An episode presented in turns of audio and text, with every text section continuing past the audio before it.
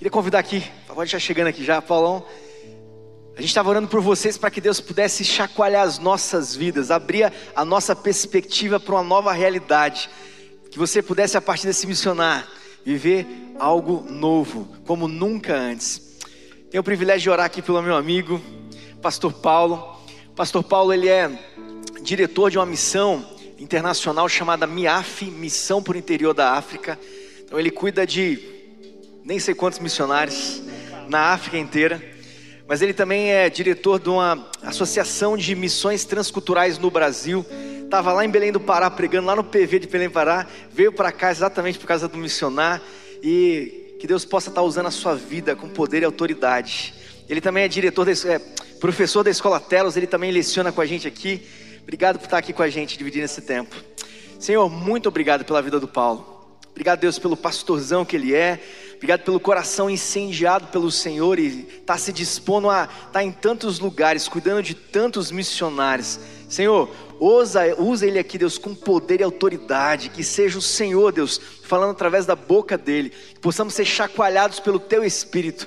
Mas não apenas, Pai, visitados aqui, mas que Deus, toda essa visitação, Pai, que o Senhor possa usar as nossas vidas, poder contar conosco, para partir desse missionar, possamos viver uma vida como nunca antes. Usa teu servo, Pai, essa é a nossa oração em nome de Jesus. Amém. Aleluia, glória a Deus, que alegria estar aqui com vocês nesse tempo. Eu sei que você já vivenciou, que você já deixou que Deus falasse ao seu coração, que Deus ministrasse o seu coração. Enquanto nós estávamos aqui adorando, glorificando a Deus, uma frase, não, não consigo tirar uma frase aqui da minha cabeça. Quem pode impedir o eterno? Pergunta aí para a pessoa que está do teu lado, quem que pode impedir o eterno? Ninguém pode impedir o eterno. Quando Deus, na sua infinita graça, soberania, decide, quer alcançar um povo, uma etnia, uma pessoa, com a sua maravilhosa graça, nada, absolutamente nada, pode impedir Deus de agir.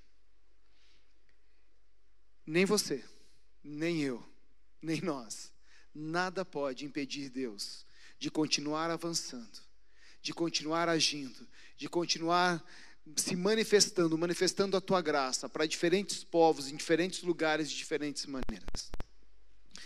E Deus tem nos dado o privilégio, a mim, a minha família, eu queria apresentar a minha família para vocês, queria que vocês conhecessem, mesmo à distância, ah, queria que vocês tivessem essa oportunidade de conhecê-los. Nós temos servido nos últimos 20 anos a MIAF, Missão para o Interior da África, uma organização ah, missionária que está focada em alcançar povos africanos.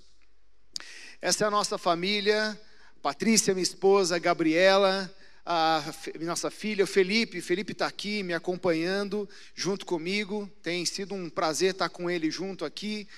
Ah, nós temos servido, trabalhado para que Deus envie ainda mais pessoas para o continente africano, para que povos, etnias em todo o continente possam receber a mensagem do Evangelho. Por quê?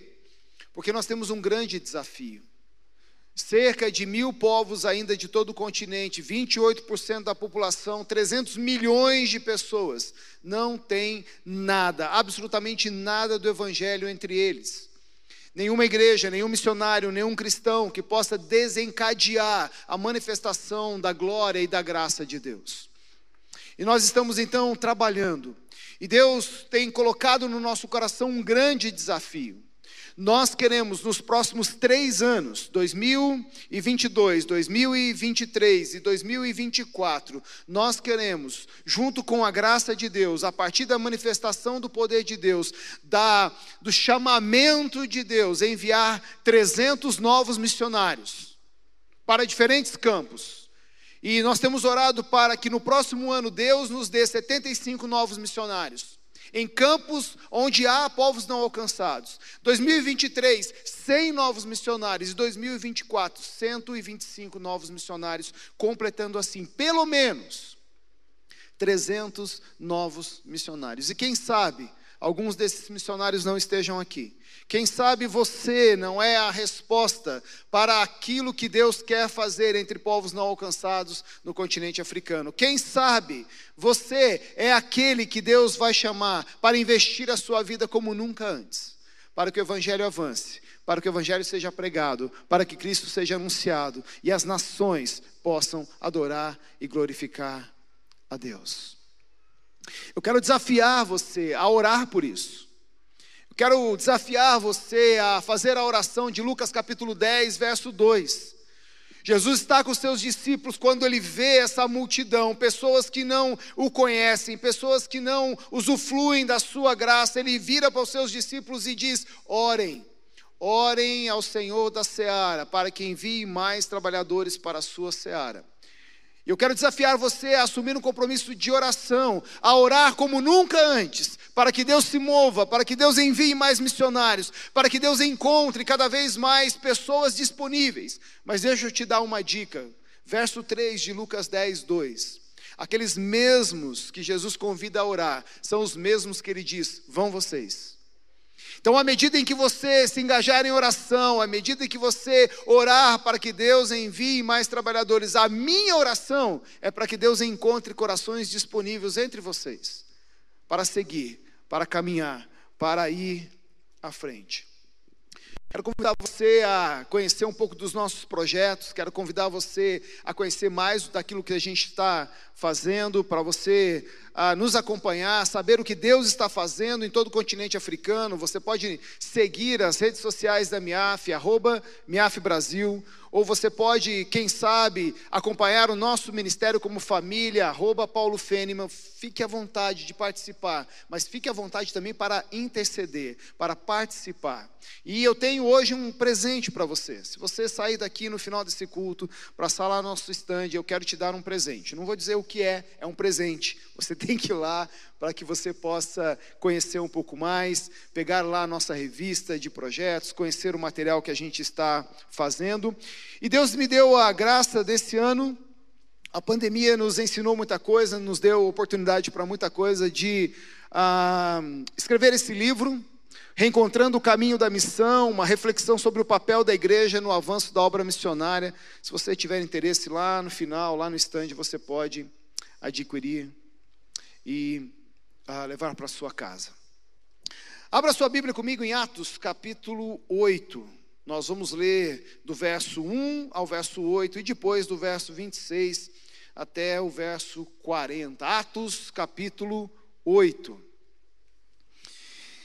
Meus irmãos, a igreja de Jerusalém está passando por um momento de crescimento, a igreja de Jerusalém está avançando, afinal, a promessa que Deus havia dado em Atos capítulo 1, verso 8 aos seus discípulos, começa a, a surtir efeito. Na primeira manifestação do Espírito Santo, no Pentecoste, entre os discípulos, o poder de Deus desce sobre eles eles são inundados pela presença de Deus. Pedro se levanta, prega naquele momento e mais de 3 mil pessoas se convertem. E a igreja então começa a caminhar.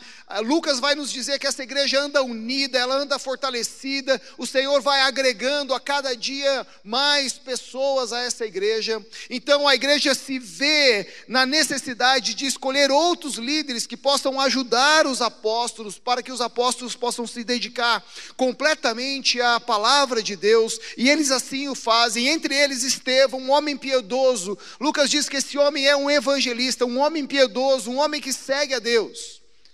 Em determinado momento da história dessa igreja, Estevão é pego, ele é, é apedrejado e ele é morto por aqueles que perseguiam a igreja.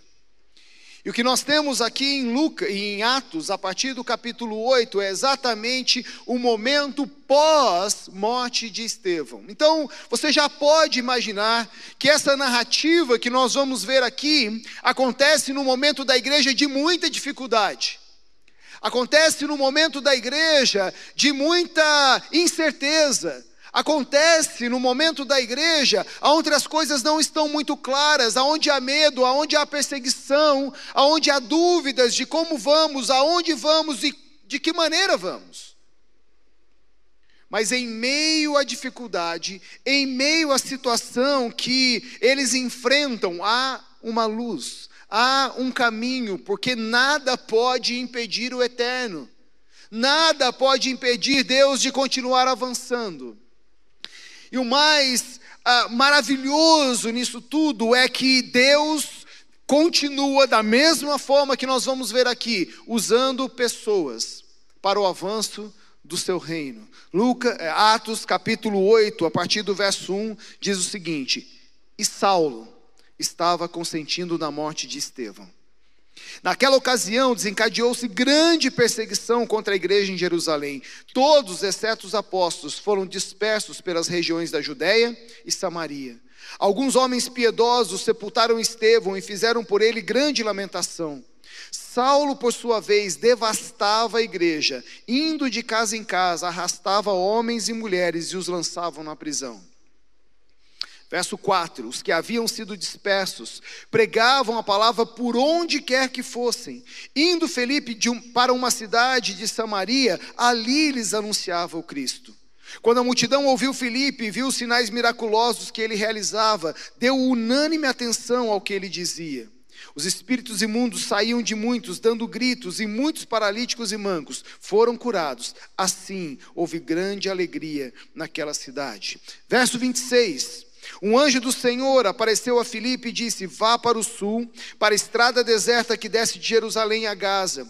E ele se levantou e partiu, e no caminho encontrou um eunuco etíope, um oficial importante, encarregado de todos os, os tesouros de Candace, rainha dos etíopes. Este homem viera de Jerusalém para adorar a Deus, e de volta para casa, sentado em sua carruagem, lia o livro do profeta Isaías. E o Espírito Santo disse a Felipe: aproxima-se dessa carruagem e acompanha. Então Felipe correu para a carruagem, ouviu o homem lendo o profeta Isaías e lhe perguntou: O senhor entende o que está lendo? E ele respondeu: Como posso entender se não há quem me explique? E assim convidou Felipe para subir e sentar ao seu lado. Verso 34. O eunuco perguntou: Diga-me, por favor, de quem o profeta está falando, de si próprio ou de outro? Então Felipe, começando com aquela passagem da Escritura, lhes anunciou as boas novas de Jesus. Prosseguindo pela estrada, chegaram a um lugar onde havia água, eu disse, o eunuco disse: Olha, aqui há água, o que me impede de ser batizado? Disse Felipe: Você pode, se crê de todo o seu coração. O eunuco respondeu: Creio em Jesus, que Jesus Cristo é o Filho de Deus. Assim deu ordem para a carruagem parar. Então Felipe e o eunuco desceram a água e Felipe o batizou. Quando saíram da água, o Espírito do Senhor arrebatou Felipe repentinamente. O eunuco não o viu mais e, cheio de alegria, seguiu seu caminho. Verso 40: Filipe, porém, apareceu em Azoto e, indo para Cesareia, pregava o evangelho em todas as cidades pelas quais passava. Esse texto é maravilhoso porque ele vai revelar exatamente aquilo que nós estamos declaramos aqui enquanto adorávamos. Nada absolutamente nada pode impedir Deus de continuar agindo. Nada pode impedir que a palavra de Deus continue sendo propagada. Nada pode impedir que Deus continue avançando, que Deus continue fazendo com que o seu nome seja conhecido entre todos os lugares, entre todas as pessoas das quais ele quer alcançar pela sua graça. E nesse processo, aonde poderia haver paralisação, aonde poderia haver um interrompimento da ação missionária da igreja, por conta da perseguição, por conta da tristeza, por conta do perigo, por conta das dificuldades que foram impostas a essa igreja naquele momento, nada disso impede essa igreja de avançar. Nada disso impede que aqueles homens e aquelas mulheres possam dar continuidade à pregação do Evangelho, ao avanço do Evangelho, ao avanço do reino de Deus na vida das pessoas. Nada pode impedir. Nós estamos vivendo num momento tão difícil, nós estamos vivendo num momento tão diferente, num momento tão a, a, a, que nunca imaginamos. Há quem diga que vamos viver o novo, e eu nem sei como foi o velho, não sei como será o depois, e a minha cabeça às vezes dá um, um nó tentando entender essas coisas. A única coisa que eu sei é que Deus não pode ser impedido. E Deus não só po não pode ser impedido, mas Deus quer que nós, como igreja, possamos avançar, que nós, como igreja, como é o tema dessa conferência, possamos missionar como nunca antes, porque nós não podemos ser parados por quaisquer barreiras, por quaisquer situações que sejam impostas sobre nós. Algumas pessoas, quando a pandemia iniciou, junto à MTB, nós fizemos algumas consultas com alguns missionários, líderes de organizações, e a pergunta era: olha, o que você acha que vai afetar de uma forma muito evidente ah, o avanço missionário no Brasil nesses dias de hoje por conta da pandemia. E muita gente, muitas pessoas diziam: olha, eu acho que nós vamos ter que trazer muitos missionários de volta, porque vamos ter dificuldade com o sustento, vamos ter dificuldade para levantar os recursos necessários para os projetos, projetos vão ser interrompidos, missionários terão que voltar do campo. E passado um ano e meio, eu voltei a conversar com essas mesmas pessoas. Eu disse: quantos missionários voltaram? Por conta de sustento, por problemas financeiros. E com a grande maioria das pessoas que eu conversei, eles disseram: nenhum. Sabe por quê?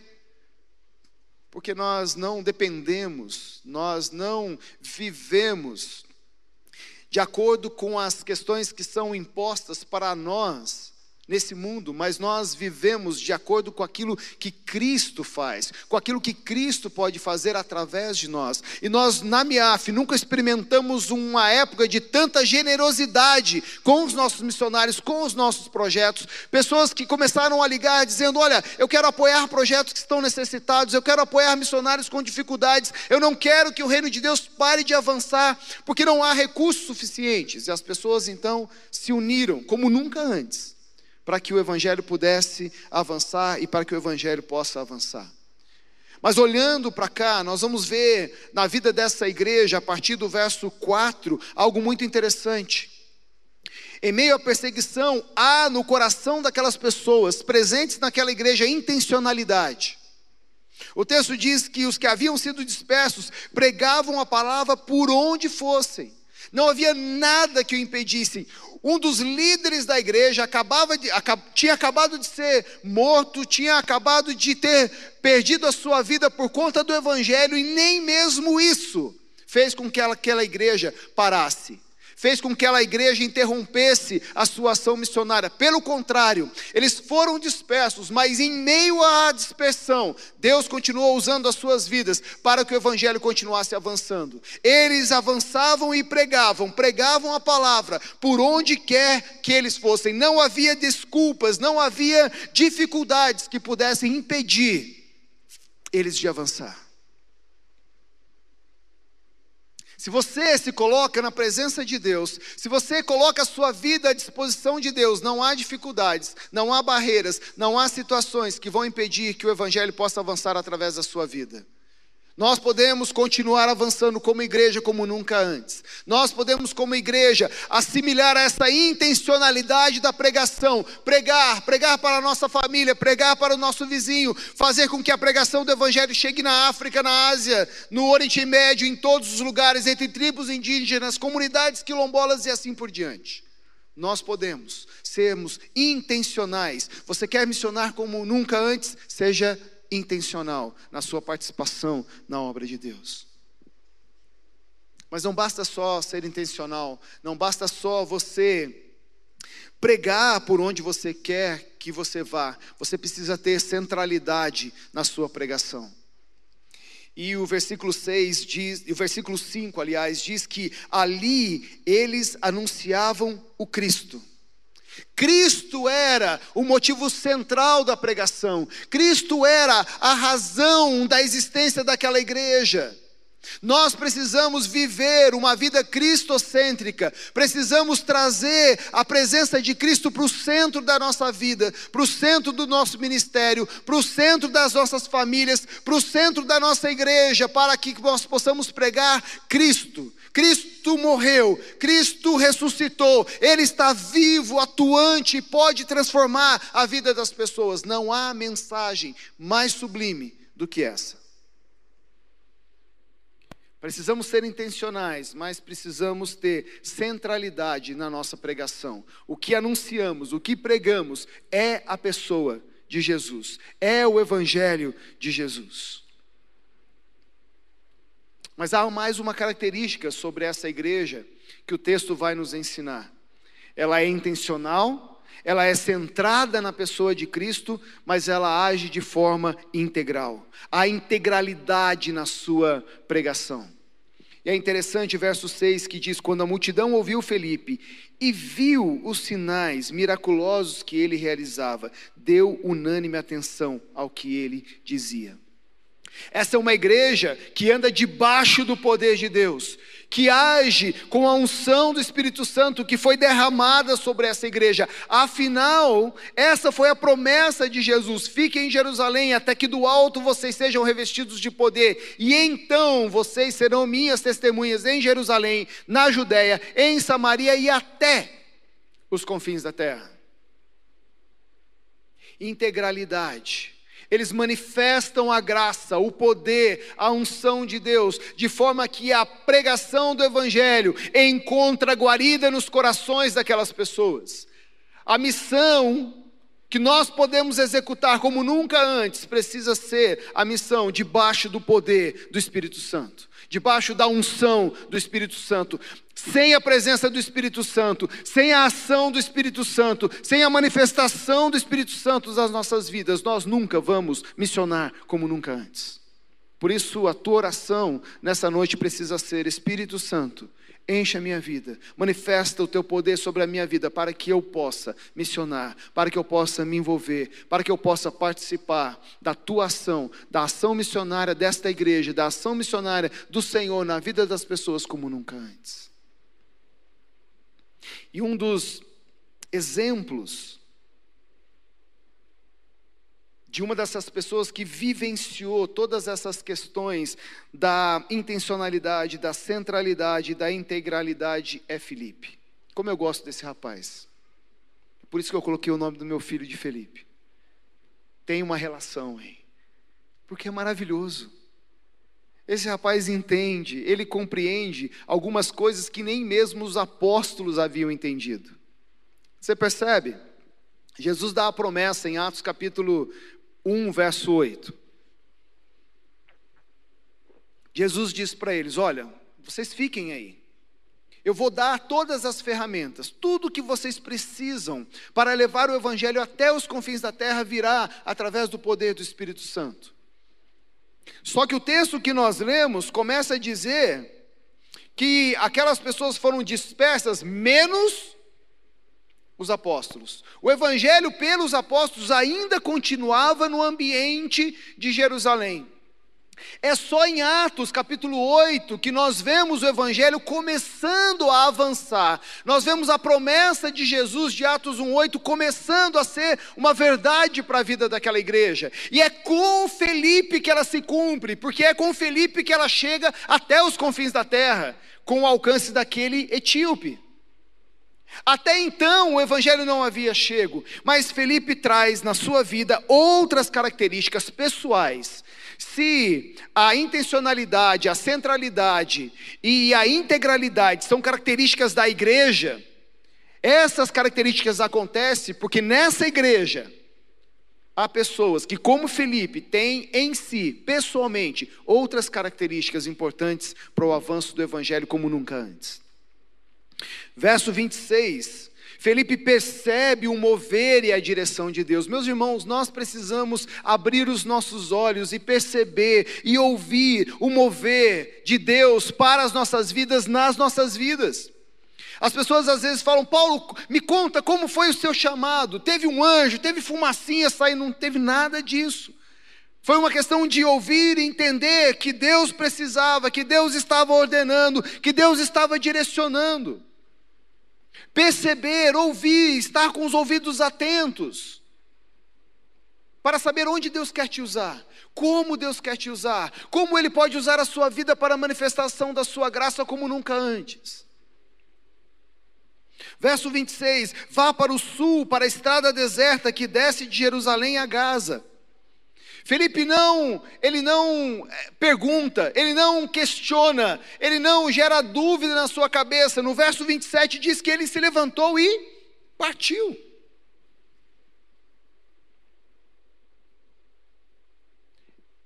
Ele ouve a voz de Deus, ele é sensível à voz de Deus, mas ele também é submisso à voz de Deus. Porque muitas vezes nós até ouvimos a voz de Deus, muitas vezes Deus até fala com a gente, mas a gente esquece de obedecer.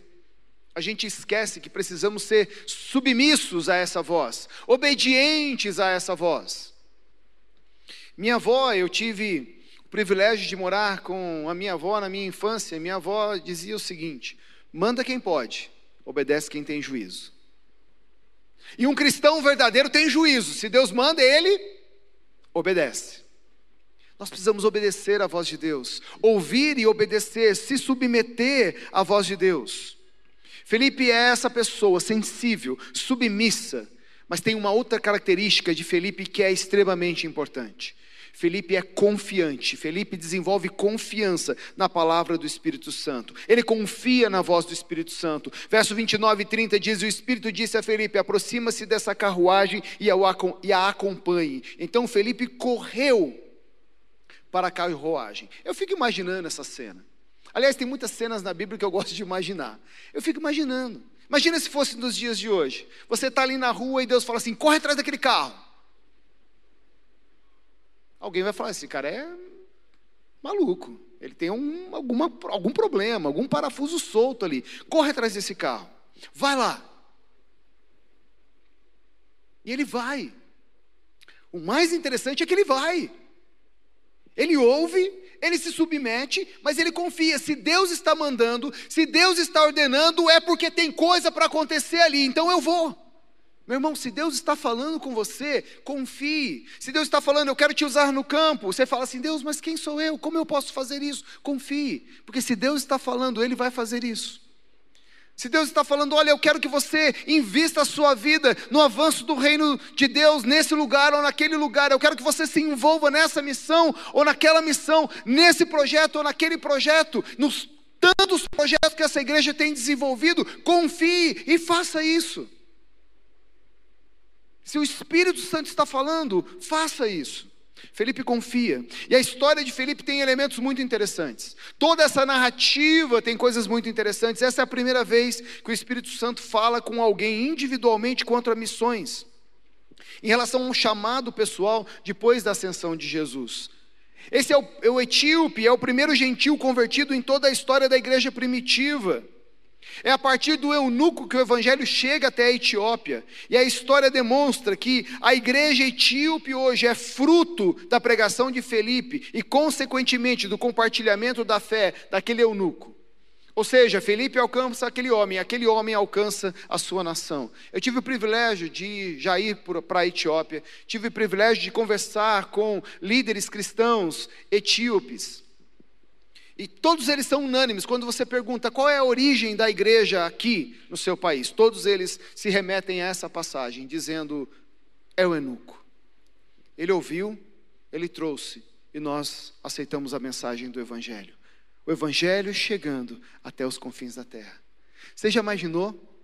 Você já imaginou alguém perguntar: olha, como o Evangelho chegou aqui, ou como o Evangelho chegou ali, e alguém dizer assim: olha, tinha um grupo uma célula, uma pessoa, um missionário que ouviu, que obedeceu, que confiou. O Evangelho chegou aqui para a gente porque eles decidiram participar. Já imaginou isso? Você fazer parte da história, daquilo que Deus vai fazer entre os povos, porque você se decidiu participar da obra de Deus como nunca antes. Já imaginou os testemunhos que nós vamos ouvir? Se cada um de nós aqui nessa noite assumirmos esse compromisso com Deus. se cada um de nós buscarmos em Deus respostas para a nossa participação. Aquele homem veio a Jerusalém para adorar a Deus e de volta para casa, sentado na carruagem, ele lê o livro do profeta Isaías. E preste atenção no clamor desse homem. Felipe pergunta: E aí, você está entendendo aí o que você está lendo? Ele disse: Como eu posso entender se não há quem explique? Isso toca muito no meu coração. Isso mexe com o meu coração, porque há alguns anos, quando eu comecei o meu ministério, trabalhando com comunidades quilombolas, numa noite, numa ocasião, numa dessas comunidades lá no interior de Goiás, nós estávamos com uma equipe missionária para pregar o Evangelho, para anunciar o Evangelho ali, e resolvemos fazer uma reunião com as pessoas que moravam naquela, naquela localidade. Então, como havia muitas crianças e adultos, nós resolvemos usar fantoches. E aí então colocamos duas pessoas para o lado de dentro da casa com os fantoches, um outro missionário do lado de fora para interagir e contar uma história sobre Jesus. E ele começou simplesmente assim, dizendo: Nós estamos aqui nessa noite para falar do Evangelho. Aliás, o resto da equipe ficava com a lanterna iluminando, porque não tinha energia elétrica, era uma escuridão absurda. E aí então eles ficavam ali e aquele missionário disse: Nós estamos aqui para falar sobre Jesus. Vocês conhecem quem é Jesus? Perguntou para as pessoas que estavam ali. E houve um silêncio profundo. E aí aquele missionário, para interagir com os bonecos ali, perguntou para os bonecos: E vocês? Vocês conhecem quem é Jesus? Eu estava, eu era um dos braços do boneco ali, por trás da janela e eu respondi: Ah, sim, nós conhecemos quem é Jesus, nós temos ouvido sobre ele todos os domingos na nossa igreja. Um homem lá no fundo, um quilombola, levantou e disse: Olha, se você, disse para o boneco, se você sabe quem é Jesus, por que você não fica aqui e você não nos ensina? As pessoas estão clamando pela oportunidade de entender quem é Jesus. As pessoas estão clamando pela oportunidade de entender o que significa entregar as suas vidas para o Rei dos Reis, para o Senhor dos Senhores. Mas a história de Filipe não acaba aí. Filipe não se contenta. E essa é outra característica dele. Esse menino, ele não se contenta. Ele quer mais, mais e mais. E o texto vai dizer lá no final que Felipe então aparece em Azoto, indo para Cesareia. E o que, que ele faz? Pregava o evangelho em todas as cidades aonde ele passava. Essa intencionalidade que tem que existir em nós para que o evangelho seja frutificado, anunciado por todo mundo. Entrevista à rede Al Jazeera, um sheik muçulmano disse o seguinte: a cada hora, 667 muçulmanos se convertem ao cristianismo. Todos os dias, 16 mil muçulmanos se convertem ao cristianismo. A cada ano, 6 milhões de muçulmanos se convertem ao cristianismo. Sabe por quê? Porque pessoas decidiram ser intencionais, pessoas decidiram ser sensíveis à voz de Deus, pessoas estão decidindo se submeter à voz de Deus, pessoas estão se decidindo confiar na voz de Deus.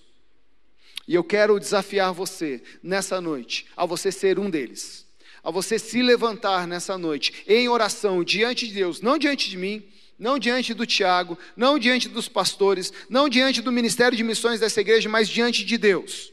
O meu desafio para você é que nessa noite você se levante diante de Deus e assuma um compromisso diante de Deus para dizer: Deus, eu quero ser intencional, eu quero ouvir a Sua voz, eu quero obedecer, ser submisso à tua voz. Eu quero confiar mais no Senhor. E acima de tudo, eu não quero mais me contentar com aquilo que eu já fiz, mas eu quero mais.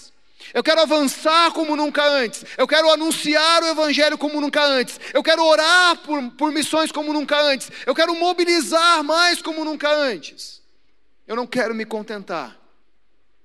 Se você já fez muito, se você tem se envolvido muito, faça mais. Faça como Felipe, não se contente. Caminhe um pouco mais, avance um pouco mais, faça como nunca antes você fez. Quando nós assumimos esse compromisso, quando nós nos levantarmos como igreja, igreja eu e você, quando nós fizermos isso, o mundo será impactado. Outras Etiópias, outros eunucos, em outros lugares do mundo haverá testemunho de pessoas que vão dizer: o Evangelho chegou aqui, porque pessoas naquele dia se levantaram como nunca antes E o Evangelho foi anunciado, o Evangelho foi proclamado, e Cristo está sendo glorificado entre todas as ações, entre todos os povos, em todas as línguas. Esse é o desejo de Deus, é isso que pulsa no coração de Deus.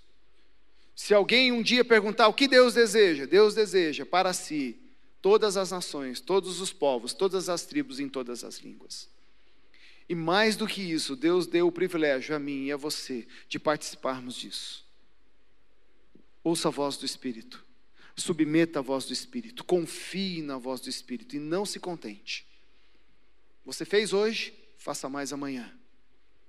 Você fez essa semana, faça de novo ou faça mais, para que o Evangelho continue avançando.